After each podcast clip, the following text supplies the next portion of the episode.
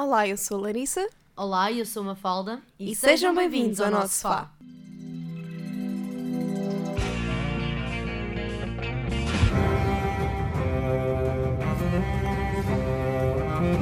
I want you to draw me like one of your French girls. No, Daddy doesn't even get to touch Mommy. Here's Johnny. On Wednesdays, we were picking. Sofá. Há sempre lugar para mais um. Depois de dizermos adeus a 2019, nada melhor do que começar o ano a falar de um filme sobre o divórcio. Marriage Story conta a história de Charlie e Nicole, um casal que passou pela alegria e pela tristeza, mas que agora nada disto chega para continuarem uma vida juntos. O filme estreou em novembro de 2019 na Netflix e conta com o roteiro e direção de Noah Baumbach. Spoiler alert! Como primeiro episódio de 2020, nada melhor do que falar sobre um filme que representa muito bem 2019. Uma grande mistura de várias coisas, nomeadamente de vários géneros cinematográficos, não é, Mafalda? Sim, nem mais. Temos comédia, drama e musical. Todos estes três géneros apenas em Marriage Story. E é tudo feito de uma forma muito, muito suave, quase que não percebemos que estão tantos géneros misturados uns com os outros. Principalmente o musical, confesso. Pelo menos essa é a minha opinião. E isso apanhou um bocadinho de surpresa. Ele de repente está a cantar, mas não de uma forma má. É a decisão de, do Noah Baumbach de escolher precisamente aquela música para interpretar aquele exato momento foi muito melhor do que um diálogo. Ali calhou mesmo bem ser uma música. Uh, essa parte especificamente dele a cantar uh, é a despedida, de certa forma, de Nova York. Gostei bastante, foi muito subtil e ele não cantava muito mal até. Não cantava bem, mas se fosse. Passa, passa. Passa, yeah. Se fosse num X Factor não passava. Mas uma coisa bastante importante e integral neste filme é que eles os dois gostam mesmo um do outro e independentemente da fase em que eles estão, eles de certa forma conseguem sempre estar ligados apesar de estarem distantes um do outro a nível de estado emocional e de estado físico. E uma coisa também muito essencial para este filme foi a forma como os atores pegaram no papel e fizeram fizeram-nos crer que estávamos a participar. É um filme bastante imersivo, sentimos mesmo que as personagens estão a passar. E isso deve-se muito às performances dos atores, nomeadamente da Scarlett Johansson, do Adam Driver, que é do elenco principal, mas também passa pelos papéis mais pequenos. Concordo completamente. Uh, sinceramente, se eu tivesse de escolher ou fazer um top 3 de, das melhores performances neste filme, é difícil, porque até o próprio miúdo, ele é muito, é muito bom, o filho da, da Nicole e, e do Charlie, ele é bastante engraçado. Mas, de facto, a irmã, a mãe da, da Nicole, neste caso, elas são tão engraçadas. tão engraçadas, meu Deus! Essa cena em que ele liga para a mãe e a mãe dá com o sol na casa de banho, tipo, pessoal, eu não posso contar nada. É muito engraçado. Ela, ela é qualquer coisa. Eu penso que todas as personagens, eu penso neste filme, aliás, este elenco nem deve ter ou não pode ser rotulado como personagens principais ou secundários. É mesmo todos eles fazem parte de uma coisa só. É mesmo como se fossem um elemento único, porque todas as pessoas participam de uma forma tão, tão bruta, tão robusta no filme que o filme ganha toda, toda outra intensidade e toda a gente, até mesmo. Eu nunca passei por um divórcio, tu também não, uh, não é? Uh, nem pelo casamento. No entanto, eu acho que todos nós, de certa forma, conseguimos identificar, identificar-nos com certas personagens porque cada pessoa passa por, certo, por um certo processo. A mãe, porque tenta ajudá-la com o divórcio, não sabe o que é que deve fazer, ou seja, não sabe se deve continuar a dar-se com o enteado. Ela quer porque o adora, mas a filha, pelo, a filha, pelo contrário, não quer de todo que isso aconteça. Nada Sim, vai mas ao funcionar. mesmo tempo a Nicole também quer manter aquela relação entre família, que mesmo porque têm um filho, mesmo divorciados, Sim, querem manter ali aquela é é ligação maior familiar. batalha Também, afinal de contas, tipo, se formos a ver, metade do filme ou a parte do desenvolvimento é só como é que nós vamos fazer isto. Acho que o filme podia ser perfeitamente um documentário, tanto pela forma como é tratado este divórcio, porque não é, não se tentaram limitar a apenas um ângulo da história. Tentaram ver mesmo os vários lados, daí ter tanto género cinematográfico, como estávamos a dizer há bocadinho. Ter a parte mais dramática, que é como é que vamos fazer isto, ter a parte assim mais comédica, Nomeadamente aquelas partes em que a mãe e a irmã aparecem, são sempre. A parte do envelope é mesmo É só um incrível. combinar de drama com comédia. A própria forma como aquilo está a ser gravado, aquela parte em que a câmera roda ao mesmo tempo que ela tira-lhe o envelope e volta Uhum. a entregar. É mesmo como se tu fosse a câmera tivesses tivesse ali a ver. Tu segues com o teu olhar o movimento do envelope. E essa dessa forma torna a história, a forma como ela é cantada, muito mais pessoal. A forma como filmaram não foi muito extensiva, não foi preciso fazer muitas coisas. O que é que eles fizeram mais? Foi a parte de encenação. Eles treinaram imenso aquela parte do envelope. A Netflix acabou por entrevistar o realizador, o Noah Baumbach, também o Adam Driver. E o que é que acontece? Eles explicaram que essa cena, especialmente, foi muito treinada. Eles treinaram em duas casas. A primeira foi especificamente só para treino e a segunda eles acho que acabaram mesmo por ter que trocar. Não sei bem porquê, sinceramente. Eles não se especificaram, simplesmente disseram: Nós mudámos de casa e tivemos que ensinar novamente porque o espaço da cozinha era ligeiramente eh, diferente. Mas isto a parte da encenação acaba por ser bastante peculiar, porque nós vimos o filme e parece uma coisa tão pura, tão crua, Tão genuína. que nem, exato, que nem diríamos que foi uma coisa ensaiada. mas foi meticulosamente treinada e é esse contraste. Eles treinam tanto aquelas partes, no entanto, a forma que, como eles interpretaram o papel foi super orgânico, porque a Scarlett Johansson passou por um divórcio, o Adam Driver esteve no lugar do filho, ou seja, ele quando tinha 7 anos, praticamente a mesma idade do que o rapaz no Marriage Story, eh, os pais também eh, sofreram, entre aspas, Sim, até por um o- divórcio. Até o próprio Noah Baumbach já passou por um divórcio. Exato. Até a própria advogada, não temos que esquecer do papel da Laura Dern, a Nora. Ela subtilmente tenta se fazer amiga das pessoas, mas depois ah, ela tenta derrubar e esmagar o Charlie no, no tribunal.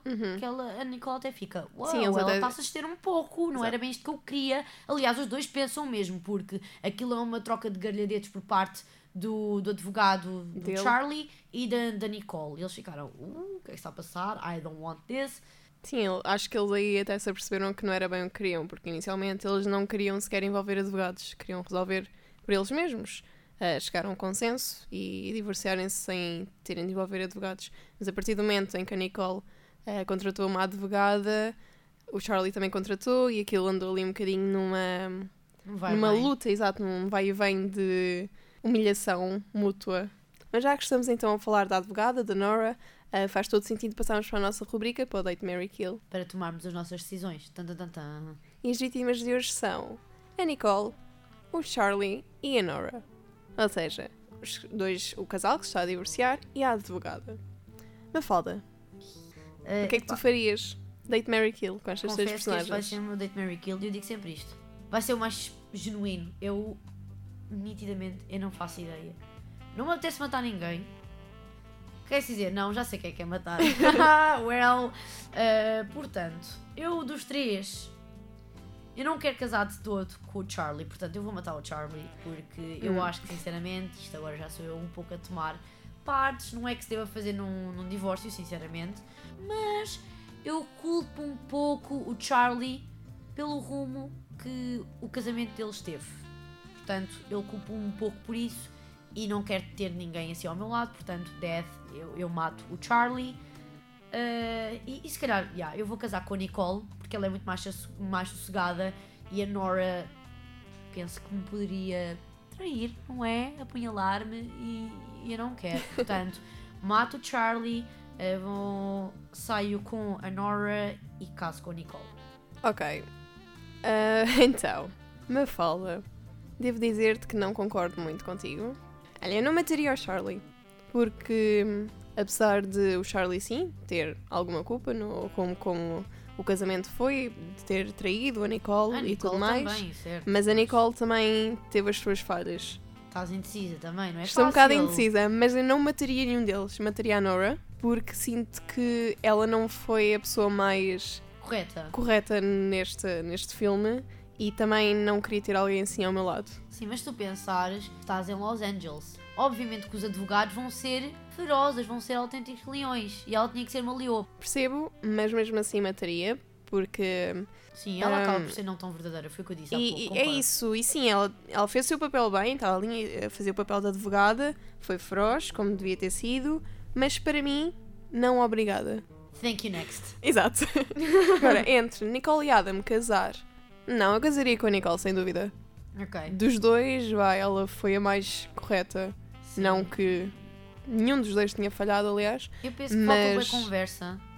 Conversa Entre eles os dois? entre eles os dois, mas não estou a dizer num, num momento em que eles já estão. Ok, eu já não consigo mais lidar contigo, não consigo estar mais contigo. Uhum. Mas sim no antes, se a Nicole não tivesse, digamos, aparado tantos golpes como aparou durante a relação, se ela tivesse falado logo inicialmente, teria resultado. Podia ser terapeuta, porque este comentário foi bastante eh, psicológico e super eh, excelente para relações. Para pessoas que estejam mal, sigam o meu conselho, ouçam um ao outro e sejam felizes. Comuniquem. E Comunicação é faltou. Eles- essencial. Eles, até falavam, mas foi tarde demais. Se eles tivessem, se eles tivessem percebido isso antes e não tivesse ficado calado, entre aspas, tudo teria corrido melhor. Eu, eu acho que eles até poderiam estar juntos. Resumindo, então, tu queres matar a Nora.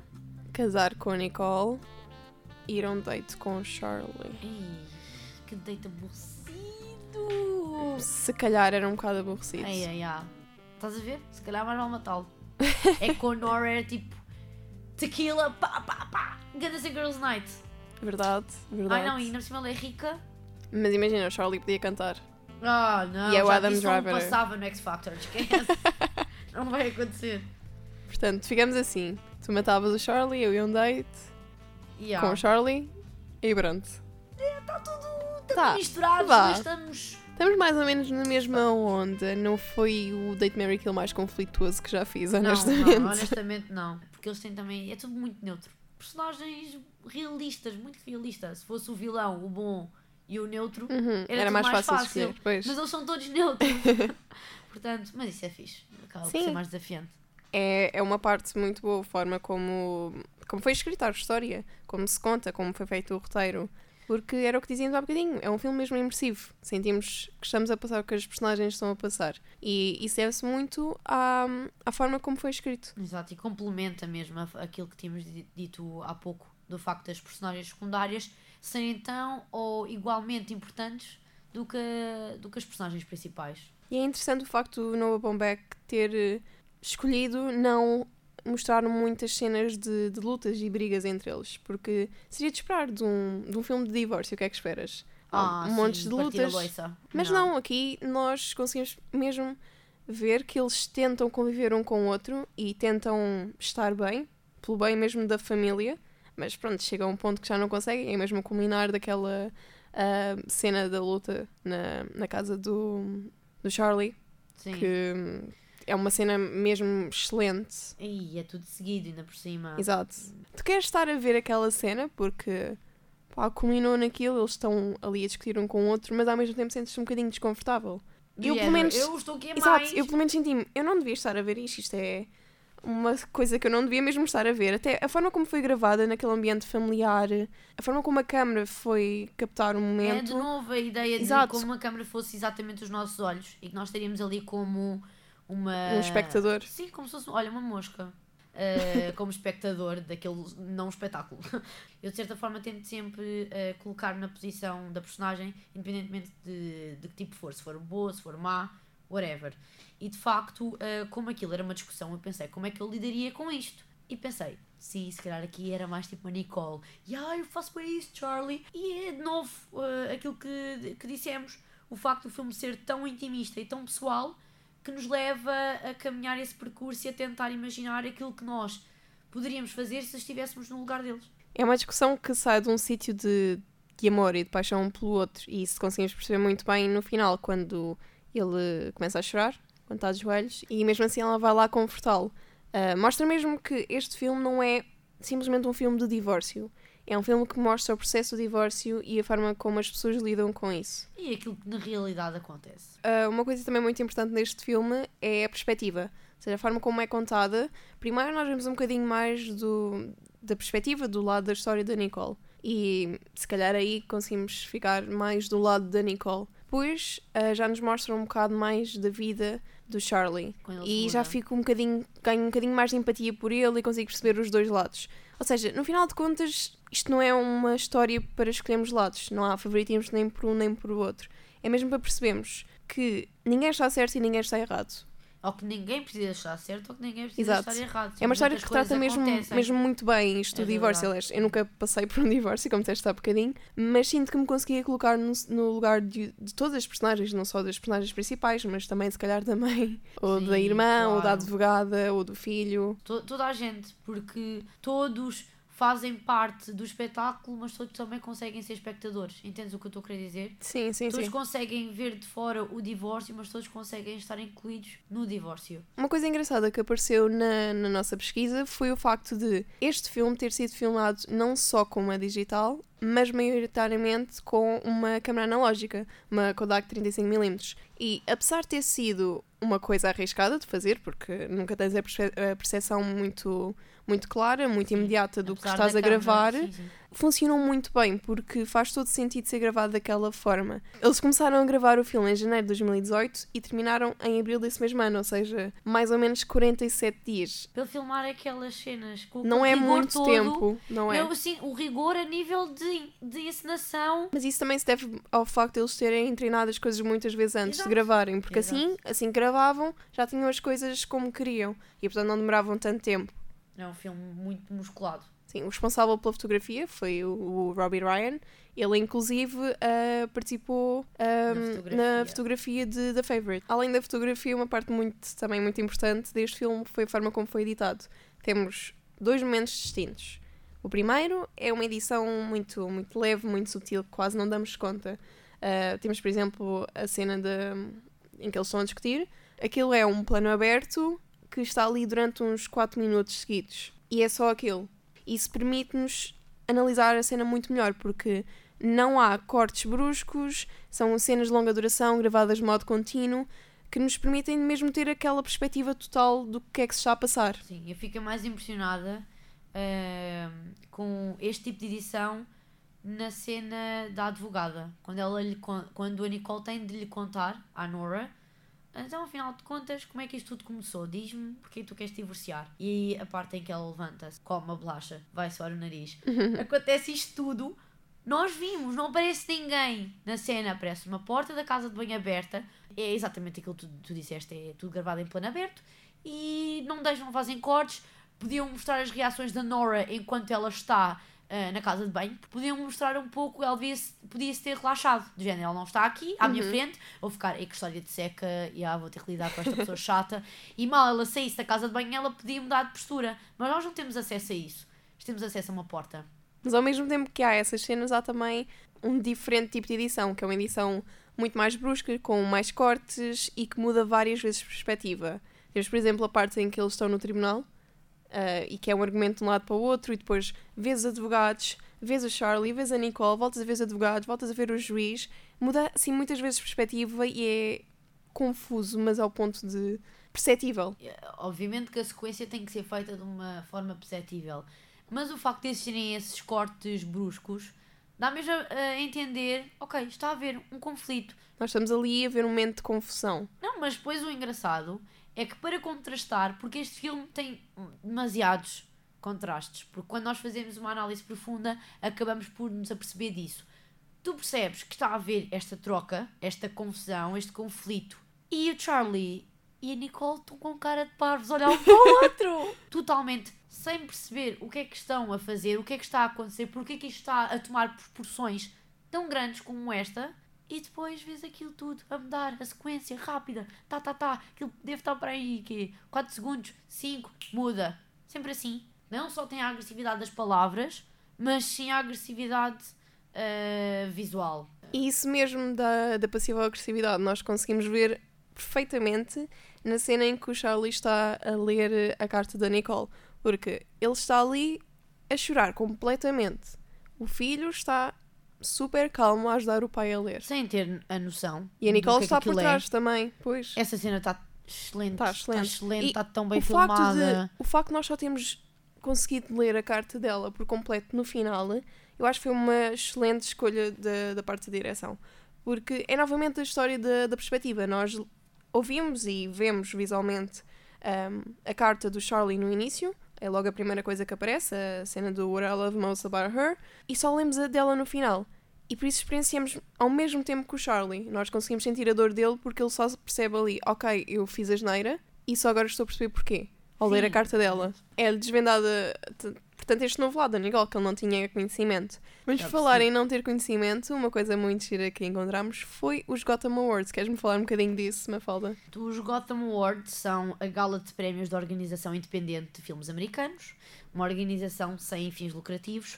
Eh, e esta gala acontece todos os anos, como os Golden Globes, como os Oscars, e eles acontecem primeiro, logo em dezembro, no início, e já fizeram, já elegeram os seus nomeados, os seus premiados. E Marriage Story ganhou quatro prémios, eh, nomeadamente de melhor filme e de melhor argumento. Isto pode significar ou uma grande coisa, porque é ah, muito comum os vencedores dos Gotham Awards chegarem a vencer depois Oscars de melhor filme, como foi o caso de Moonlight e de Spotlight. Ou pode não significar nada, não sei, temos de esperar até os Oscars, Sim, não é? não- mas lembrei-me agora, nós já falámos de The Irishman e agora falámos de Marriage Story, ou seja, são duas produções totalmente feitas pela Netflix que são potencialmente vencedores para eh, dos Oscars, aliás. E não só isto acontece, como também é o segundo ano consecutivo que a Netflix consegue ter os filmes pelo menos nomeados. Pode ser até desta vez, aliás, que eh, uma produção digital consiga vencer o prémio de melhor filme, porque no ano passado Roma ficou apenas como o melhor filme estrangeiro e melhor diretor. Marriage Story pode, se calhar, tornar o sonho da Netflix em realidade. É engraçado o facto da Netflix ter começado há tão pouco tempo a fazer produções mesmo ah, originais da Netflix, em termos de, de filmes, e já estar tão avançada, já ter filmes nomeados. A tecnologia deles super avançada, ou seja, é muito cara e eles rapidamente conseguiram obtê-la. O que para nós é extraordinário porque temos acesso a isso, quem pagar Netflix pode ver. E agora chegamos à questão principal, Larissa. Pode ou não vencer um prémio de melhor filme nos Oscars? É assim, eu acho que é um candidato forte. Agora, se é o mais forte de todos, Não só forte, eu acho que é justo. sim, sim. Representa bem, tem uma. Pá, tem uma fórmula perfeita para um bom filme. Tem um bom roteiro, tem uma boa direção, tem bons atores com boas performances, tem boa fotografia, tem uma boa, ahm, uma boa sonoplastia. Ok, tem tudo para vencer. Agora, eu não sei se de todos vai ser o que vai vencer, honestamente. Mas eu fico um pouco triste, sabes porquê? Porque tudo, eh, ser gravado é analógica, é mesmo para transmitir aquilo que nós há pouco, mesmo há bocadinho acabámos de explicar. E eu penso que os filmes que têm ganho, ou, ou que são pelo menos sempre os mais vendidos, ou os mais assistidos neste caso, são sempre aqueles que têm grandes produções. Caso- Blockbusters. Sim, temos o caso da Marvel, todos, toda a gente sabe isso. E é de certa forma um orgulho ah, o Marriage Story estar como um dos nomeados porque não tem aquela mega produção toda. Mas de certa forma eles gastaram, ah, gastaram 18 milhões na produção, o que no meio da produção cinematográfica, ok, se calhar é um valor, é uma migalha. No entanto, dinheiro é dinheiro, eles gastaram algum dinheiro naquilo e valeu a pena. Eu não ficaria de todo chateada se Marriage Story ganhasse o prémio de melhor filme. É uma Não é lefada de ar fresco nisto, nas produções últimas que temos tido, como disseste da Marvel, são coisas muito mais, ahm, muito mais editadas, muito mais digitais.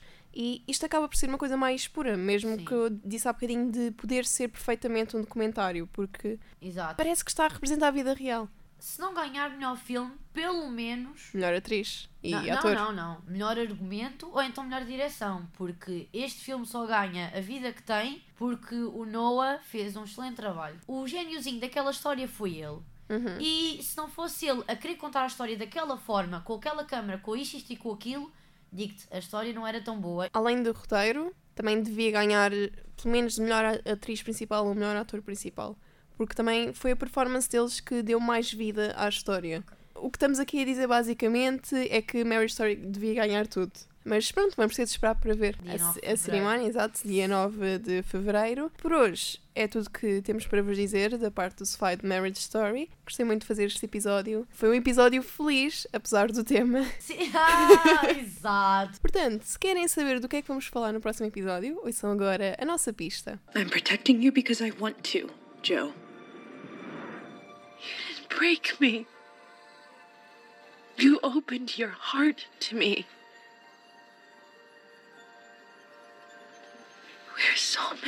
Joe.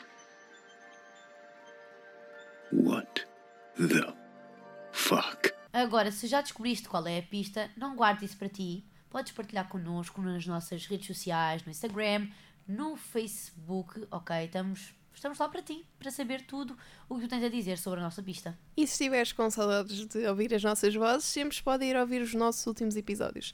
Podes nos ouvir no Spotify, no Mixcloud, no Apple Podcasts, no Google Podcasts, no Castbox Estamos e em em todo, todo lado. lado possível. Portanto, quando quiseres e onde quiseres, estamos lá para ti. Uau! E estão a ver, este episódio é mesmo terapêutico. Acabámos assim com uma mensagem feliz. Adeus! Até à próxima. Adeus, até a próxima.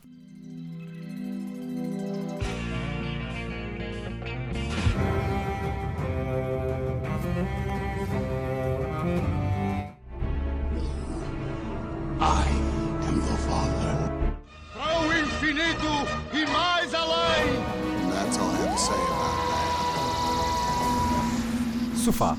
Há sempre lugar para mais um.